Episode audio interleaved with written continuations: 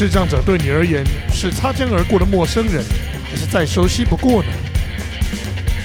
你对视障者的交友、生活以及各种有趣的事情有兴趣吗？欢迎你来到他妈的我只是看不见的节目现场，让我一个全盲的视障者，一个有趣又能学到东西的方式，带你一起走进视障者的内心世界。各位听众朋友，大家好，空尼基瓦空邦瓦泰嘎后啦！欢迎你在开始忙碌的一天之之前，或者是忙碌了一天之后，光临了我们的节目现场。好啦，第一集我们花了很多的时间，对不对？我们去了解视障者是怎么一回事。那到了第二集，我就要来开始带大家进到我的生活里面去了。好，在录音的当下，其实我正在思考的是，嗯。我等一下要吃什么？所以你会发现，其实视障者跟明眼人的生活并没有差别，甚至很多时候，我们的生活，嗯，可能会因为我们需要帮助的关系，或者是我们可能比较外向的关系，甚至更加的精彩。这是这个节目想跟大家说的。那第二集要跟大家聊些什么东西呢？第二集我的重点就会放在，嗯，那我每天的生活做些什么？那我。到底跟你们有什么差别，或者是说我的生活会不会因为看不见有什么样跟你不一样的差异？我想这也是大家喜欢听这个节目、想听这个节目的原因。好，节目一开始呢，我要先解释一下，很多的人哈，在这个节目上架之后，给我了很多的回馈。那这些回馈呢，有正面有反面，其中最多人问的问题。我我不把它归咎成反面意见了哈，可是最多人会问的问题就是，为什么你要把这个节目取名叫“他妈的我只是看不见”，取别的名字不好吗？OK，甚至可甚至可以更直接的讲一点，就是取其他更和平一点的名字不好吗？那为什么你 坚持要用这样的一个说法呢？那这边解释一下哈。后面你听我的节目啊，越往后听，你会发现视障者真的、真的、真的会遇到很多哦，叫天天不应，叫地地不理的事情。讲一个最直接的例子，也是我经历最多的例子。大家都有经历过，每天过马路，对不对？那大家都知道视障者会拿着手杖，对不对？如果你今天经历了一件事情，你会怎么做？想象一下哦，你是一个视障者，你正在过马路。OK，有一个人他好心好意要来帮助你，但他做了什么事？他直接就拉着你的杖头，OK，手杖触地的那一端叫杖头，他直接就拉着你的杖头跟你说：“来，你就跟我走。”哼哼，大家听到这件事情的心理感受是什么？我觉得大家可以留言告诉我。可是，你有没有感觉这个行为极度的被，就极度的不不不尊重人呢？但你说他是坏的吗？也不对，为什么？因为他是好意，他来帮助你。那这种复杂的心理状态，视障者该骂又不该骂，OK 的这样的一种状态，那他要怎么去表达？这还是好的哦，这也是好解决的。那我再讲一个，也是我身边的视障朋友发生的事情。大家在路上都看过导盲犬哈，借机宣导一下：导盲犬在工作的时候不打扰是你最后的温柔，OK？不打扰是你最后的温柔。然后借机也宣导一下：任何狗狗，不只是导盲犬，不只是导盲犬。只要你想摸它，请你都问过你的，请你都问过它的主人，为什么这只狗狗什么样是舒服的，怎样的状态是最好的，甚至它给不给摸，都只有它的主人知道。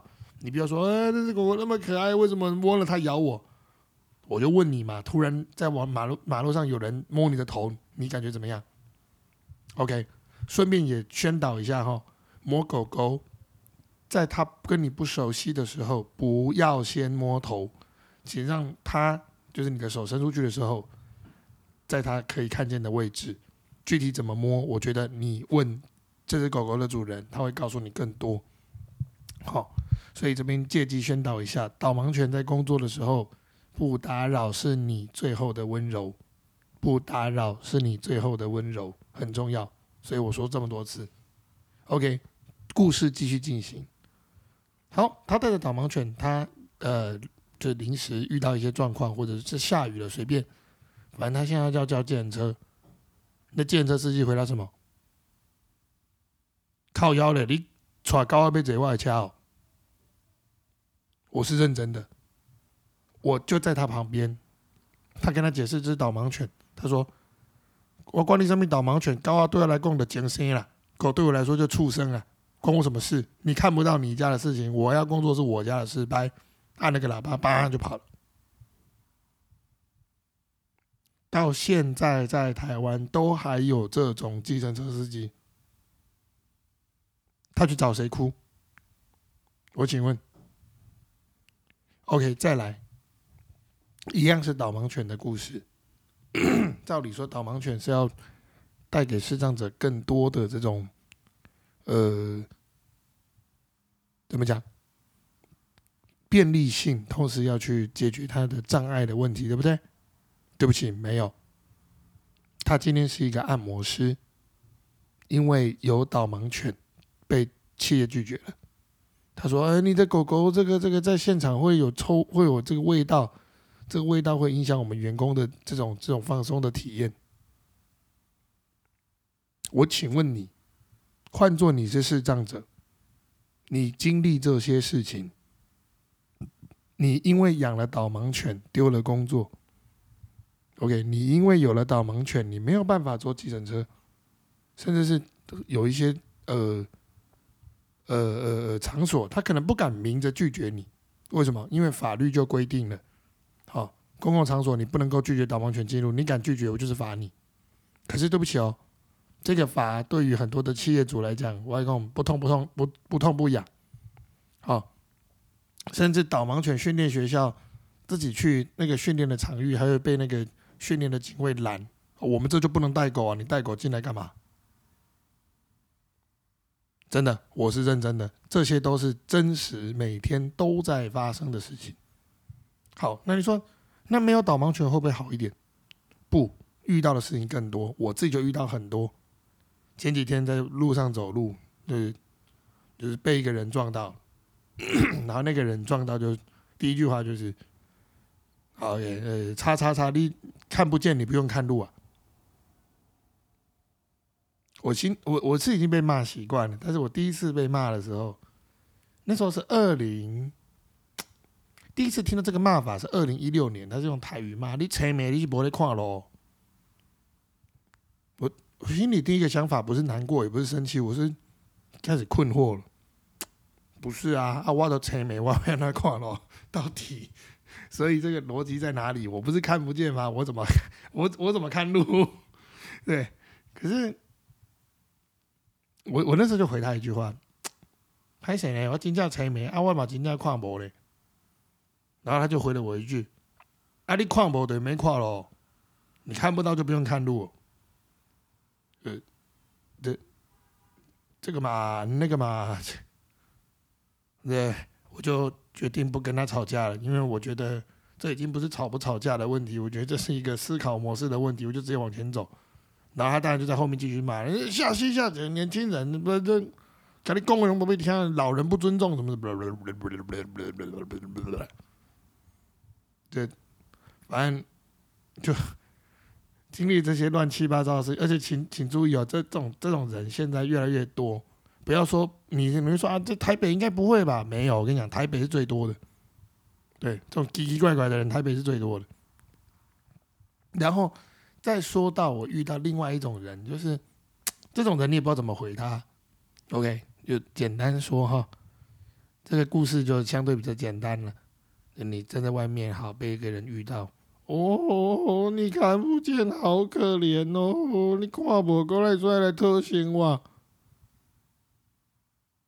我表面就会没啦，习习惯就好了。哎，啊，最最最难拒绝就是那种突然就给你套出一千块塞给你。这这我我大学时期比较经济比较拮据的时候，他给我一千块，我还真的会收。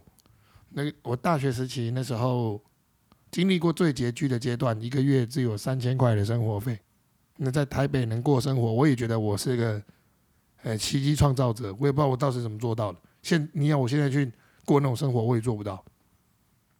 可如果是现在的我这样的钱，我应该会捐掉，或是嗯，不知道哎，反正我我我是不会，就是想去花这样的钱。那这种，如如果他是直接掏钱的，这个我我我我我我我们先不要去论这个行为，因为他这这这好，这这真的没有恶意。但是我们就来论这句话：你跨博过来都来特，你看不到还要出来讨生活。OK，他也是好意，但是对于一些好，就是我个人好了，我个人心里的想法会是啊，对呀，我要讨生活，我是很辛苦，所以你要掏出两千万给我吗？对，就是有很多的无奈跟这种你。没有办法用好与坏去定义的事情。那我也遇过有一次哦，我去参加一个那个电影配乐的这种这种这种这种进修的营队。那它是一个很完整的训练营，它需要面试。那评审那那一次我真的就还蛮难过，因为评审就一直抓着我看不见这件事情问，说你看不见有什么资格做影片配乐啦？你色彩看不到怎么办呢？不啦不啦不啦不啦不啦，就喷了一堆，非常没有礼貌。嗯，那什么单位？我想我就不说了。可是那个时候，我很感谢现在就是跟我合作的酸梅猪影像记录部落格啊，呃，大家 Google 酸梅猪就知道是谁了哈。他跟我讲了一句话，他说：“文前很多人是因为不了解。”所以他做了这样的事情，你只要往这个方向想，我相信你就不会难过。但与此同时，我们要做的事情是站稳，同时行动起来，去证明你可以。OK，事实证明，呃，过了这么多年，我也用行动证明了我真的能做影片配乐，而且我做的影片配乐也不敢说得到什么大奖，但是也是得到了一些奖的肯定了。好。那在经历这样形形色色的事情之后，我就在思考，我应该用怎样的方式去让这个状态或者说这种生态更好，让视障者的生态更好。那这边也要感谢，然后在二零，嗯，多久？二零一九年应该吧，有机会加入到这个就是呃台湾公益联盟里面。在 N 呃，在非营利组织里面的这两，诶，有没有两年啊？断断续续应该有两年哦。的生涯里面，真的学到了很多很多的东西，包括去看到了非营利组织的难处。那呃，也很幸运的去带领了一个计划，当然。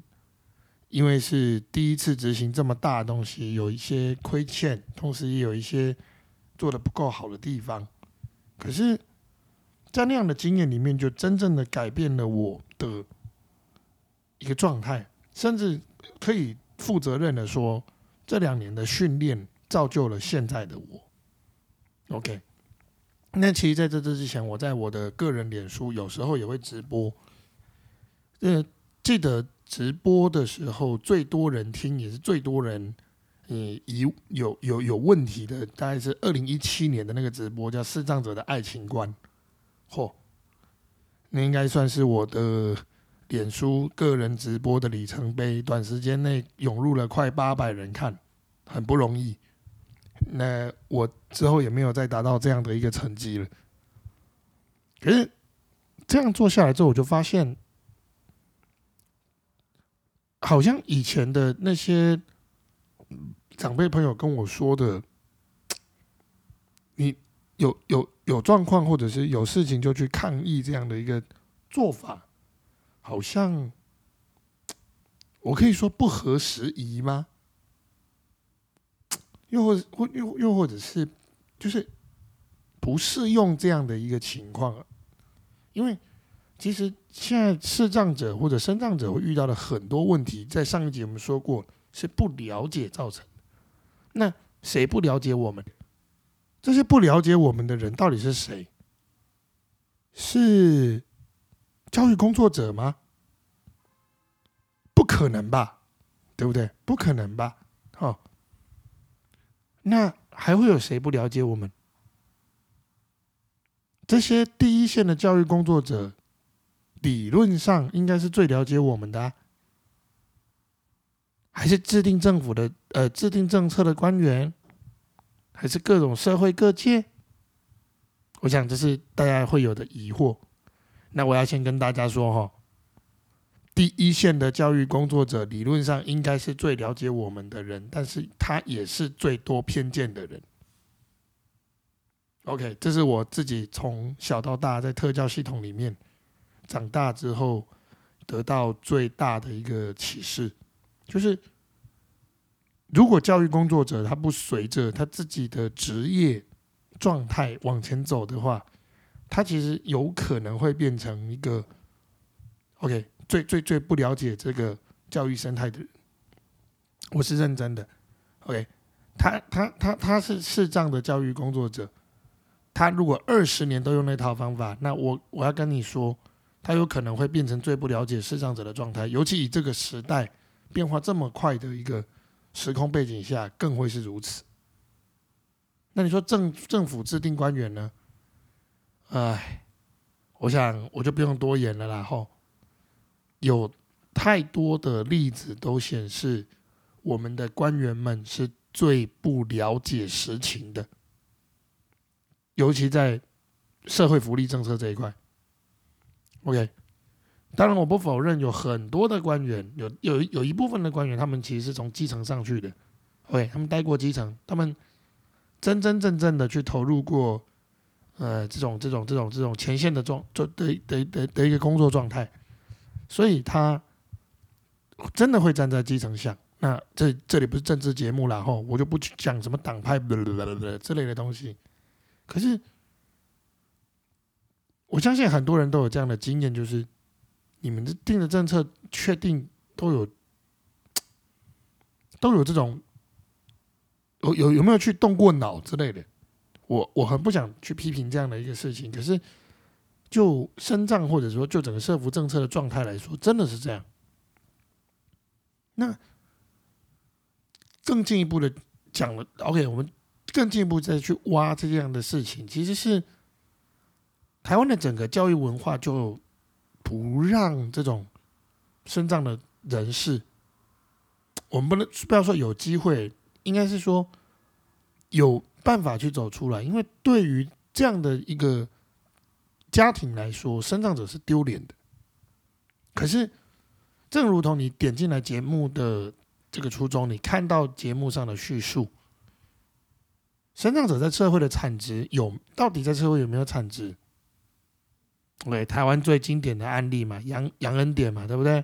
刘霞嘛，谢坤山嘛。OK，台湾甚至来那个国外有来过台湾办过生命健生命生命教育讲座的那个谁，立刻胡哲嘛。OK，那个莲娜玛利亚嘛，很多人在那个国小国国小课本看过的德雷德雷莎修女。哎，对不起，对不起，讲错了，不是德雷莎，不对不对不对，海伦凯勒。德雷莎是那个印度修女在救街友的，对不起，讲错了啊。那你看了这么多，你感觉到了什么？就是为什么台湾有，或者是台湾有创造力的生障者就这么几个吗？真的假的？那当然，因为逆光飞翔的电影，让更多的人对于视障者做音乐这一块有一些的认识。可我要告诉你，摄像者做音乐的状态，随着科技的发展，并没有变更好，反而变更糟。为什么更糟？视觉化的软体设计界面、触控式的这种器材操控方式，正在不断的吞噬视障者做音乐的机会。可是视障者有没有在努力？有哦，有哦，有一群视障者，包括我，我们都在努力的去做音乐，甚至我现在在做 podcast，就是要用行动去告诉你，我们仍然有价值，我们仍然在努力着。那当然，大家对于视障者最熟就萧煌奇了，对不对？萧煌奇这个标杆性的人物，我们要讲视障者，不讲他真的很困难。OK，躲都躲不掉。那所以绕了这么大一圈，我们回来之后，你会没有？你有没有发现一件事情？视障者缺的并不完全是能力。OK，我们现在已经把焦点拉回来了，不去讲别的身障者喽。他缺的不见得是能力，是机会。所以他妈的，我只是看不见这个节目名称的由来就来了，就就就就已经合理了。就是说，你有没有发现，很多时候我们真的只是因为看不见，但就是因为看不见，所以机会就没了。换做你是我们，你不会骂出他妈的吗？我不信。OK，我不信。那，所以，回回到了第二集，就是在讲我的生活。我刚刚其实已经讲了很多我的故事。那我每天的生活其实跟你们都差不多。OK，我也会睡觉，我也会起床，我也需要刷牙，我甚至需要整理仪容。不瞒大家说，我上周花了，我看哦，那只墨镜多少钱？五千多块应该有。买了一只雷朋的墨镜干嘛？你这时候可能就会问：你又看不见，你买那干什么？可是我看不见，不代表我周围的人看不见啊。我看不见，不代表我不会出席需要看起来很可以或者是很正式的场合啊。所以，我买墨镜是干嘛的？很明显是给人家看的。那你会说，你又看不见，你注重给人家看干什么？没办法呀，大家眼睛长前面，你要大家闭上眼睛都不看你，那是困难的。所以从小我我从小一开始不能够理解，就是我的生活自理老师为什么这么样的去强调？OK，我我我需要去重视我的这种生活自理或者是外观的这个状态，我不能理解。但是随着我自己开始做个人接案。开始做这种生命教育的一个讲座，会出席一些正式的场合，甚至有机会上台演出。我开始懂了，我开始懂了什么？哎，眼睛长前面，你要他不忽略，你要他忽略，真的很困难。那，你你你能说他们肤浅吗？或者是说，很多的视障者都说啊，明眼人肤浅的要命，都只会看外观，不不不，那么努力，不不不不不不。可是，这个回头来讲，是不是也是对明眼人的一种不公平？所以，我很多时候，我我我，甚至我这个节目，其实某某种程度是逆风，逆什么风？很多的身障工作者，或者是我们就每次都讲错，很多的这种视障的平权工作者会讲说，你们不够去重视视障者的需求。但是反过来，我们来思考的事情是。那视障者重视过明眼人的需求了吗？明眼人的一个最大的需求其实是什么？啊，我就没见过你啊，我怎么知道怎么帮你？那这个时候就会有人回答喽：那没见过你，就是要去见过啊，没机会啊。那你说视障朋友到处都是，怎么会没机会？我还真要告诉你哦，台湾的视障者你要见到的机会还真是偏低哦。台湾目前法定认定合格的视障者，也就是接近六万人左右。那台湾跟台湾多少人？两千三百万人都要见到这好，我我们我们算个简单的数学好了，两千三百万对不对？我们减六万，所以两千九百九十五万人，呃，对不起，九十四万人。都要见到这六万人，这样才算见过哎。这基数也太低了吧？可是我要跟大家讲的一个有趣的事情是什么？哎，其实视障是现在最高发的障碍。你知道全球世界卫生组织的统计，每年视障者的成长速率是以三倍数在增加。哎全球如果要广义的去定义，把这些我们上集说到的视功能缺损，OK，近视、高度近视、哈视野缺损啊，那个视觉异常，各种不不不，去定义的话，哎，视障者的比率是超级高的，甚至有一些我身边的录音师，四十几岁快五十岁，哇哩嘞，眼睛视网膜剥离，黄斑部病变。那设计师跟这些画图的这种电绘师就更不用说了，眼睛坏掉的人大有人在。所以你说认识视障者是不是一个刻不容缓的事情？我觉得就以前的十几十多年前的教育方式可能不是，但就这个时代是。为什么？它会发生的几率太高了，你有可能就是下一个。那我当然不是要诅咒各位听众们了哈，可是我要跟大家说的是，现在的视觉使用频率比以前的使用频率高得多。那如果今天下一个视障者就是你，你怎么办？坐以待毙吗？